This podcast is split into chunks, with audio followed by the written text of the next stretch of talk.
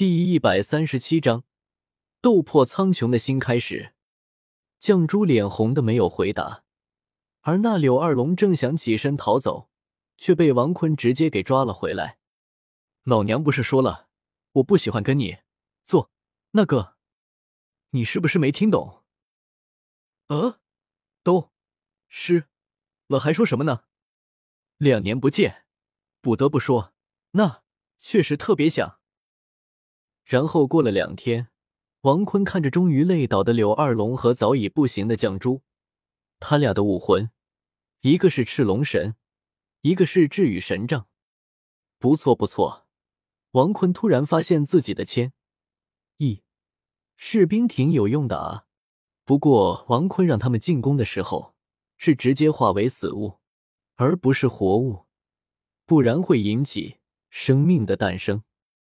王坤懒得有，毕竟诸天万界的美女都没有成为老婆前，王坤是绝不会想的。然后王坤走出房间，去看了看那鲲鹏殿翅膀上的最大房间里的十几个美女们。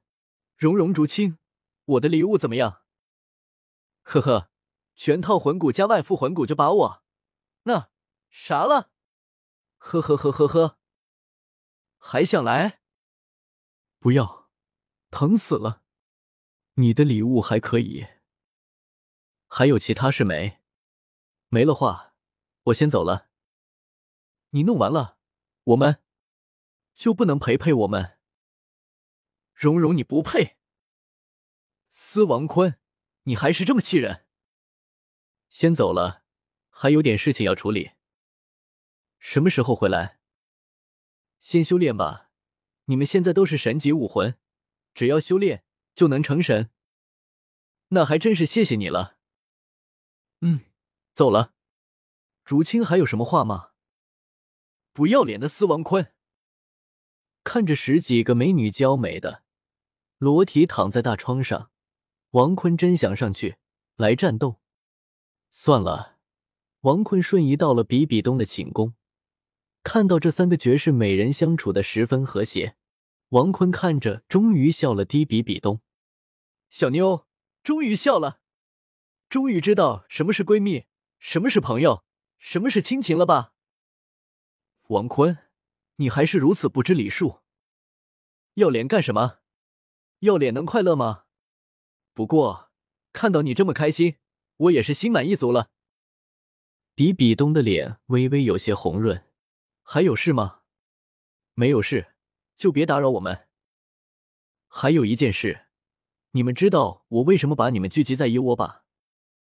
比比东、阿银、唐月华点了点头。因为那个垃圾千寻疾确实挺恶心的，不然冬儿和画儿现在过得还行。至于阿银的话，算了，不配。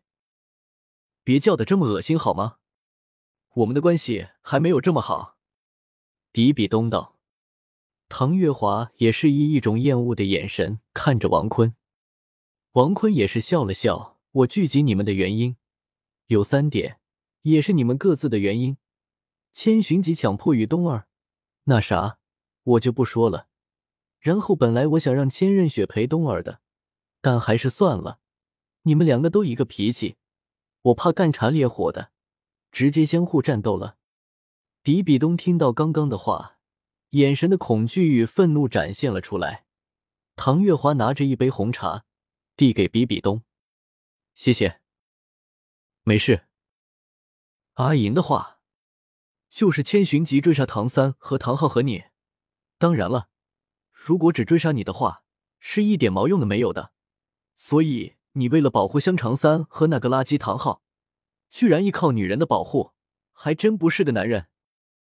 阿银刚想说话，就被王坤用力量压制闭嘴。听我说话，说爽了我就走了。然后是画儿，请你不要说的如此亲密，可以吗？我可不记得我跟你之间有什么特殊的关系。呃，特殊关系，只要我想，随时都有。比比东，王坤确实如你说的那样，没有一点教养与礼貌。但不会强迫女人。嗯，王坤微微笑道：“阿银啊，你看看比比东和唐月华，一个霸道无双，一个温婉如玉，就你，只是看着高贵而已。这三个人里，就你最菜了。看着用怨恨的眼神看着自己的阿银，但却说不出话的阿银，王坤也是很开心。唐月华则是因为千寻疾追杀阿银一家人，然后被唐昊反杀，结果九十九级极限斗罗千道流来追杀。昊天宗只好让唐昊变成一个山村土狗。阿银刚想说话，就被王坤用魂力压制。王坤，你不可如此说我二哥。果然，我对于这种温婉如玉的，总是有特殊的温柔呢。反正唐昊被踢出宗门后，画儿你也见不到了山村土狗。所以说，你们三个都是因为千寻疾，美好生活一下子就变得特别难受了。所以我才让你们一起待着。不过阿姨，你要是想去看望香肠三和土狗，我都不在意的。你不用担心我会做什么。画儿的话，每天晚上到早上都在比比东的房间，早上到晚上都是去月轩教导唐三和其他人的知识吗？看来东儿让你很喜欢呢。我先走了。还没等他们说话，王坤便瞬移走了。他瞬移到一个女人的房间，那儿想我没？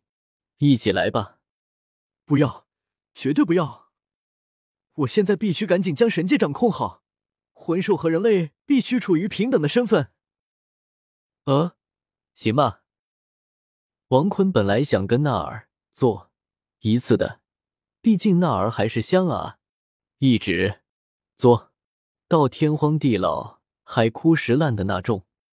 算了。他想了想，自己该去那里呢？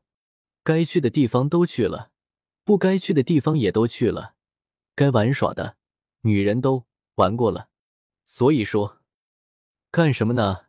王坤的背后露出九彩创世意，飘在云层之中。干什么呢？没有特别想跟他做那个的女人。唐月华、阿银、比比东、王坤都想，这三个女人。王坤都想弄了，不过算了，强迫别人还是不行，半推半就的就 OK 了。所以说干毛呢？